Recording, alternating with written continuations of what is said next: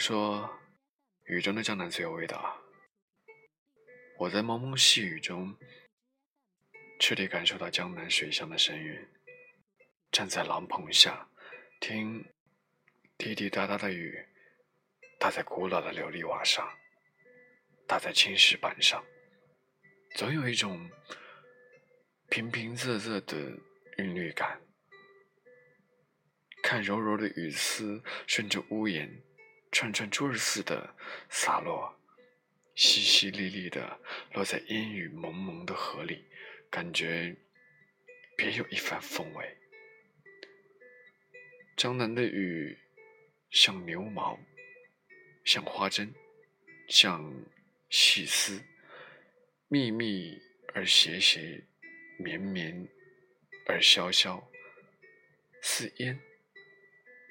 似雾，似幻，似梦，为江南披上了一种神秘的面纱。诗人们是从来都不会错过这擦肩而过的灵感。戴望舒的一首《雨巷》，把梅雨时节江南小巷渺茫、朦胧的美渲染得淋漓尽致。江南的雨，惆怅、委婉，绵绵的雨丝像扯不完的银线，淅淅沥沥，从早到晚，下个不停。这样的时候，很容易勾起人们对如烟往事的怀恋。雨中的沈园，带来潮湿的忧思和惆怅。那经久不衰的凄婉的爱情故事，总会浮现在眼前。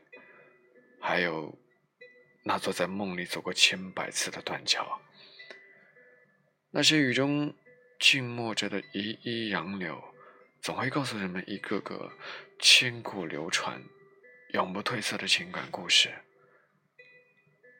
江南的雨，轻盈柔和。像一种淡淡的香气，不断弥散开来。一方水土养一方人。江南女孩在雨的滋润下变得柔声细语，美丽动人。她们淡雅而不失芬芳，带着雨的晶莹和剔透，甜甜的走入你的心里。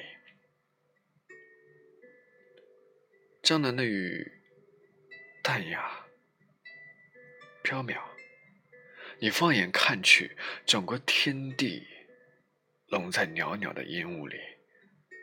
当柔柔细雨飘过江南古朴的小镇，小镇便有了一种古典的忧郁，美的让你心动。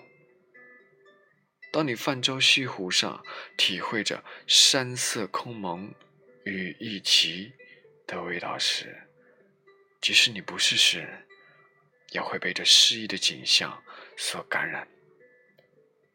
空灵的天幕、无垠的湖面、缠绵的烟柳，都如诗如画。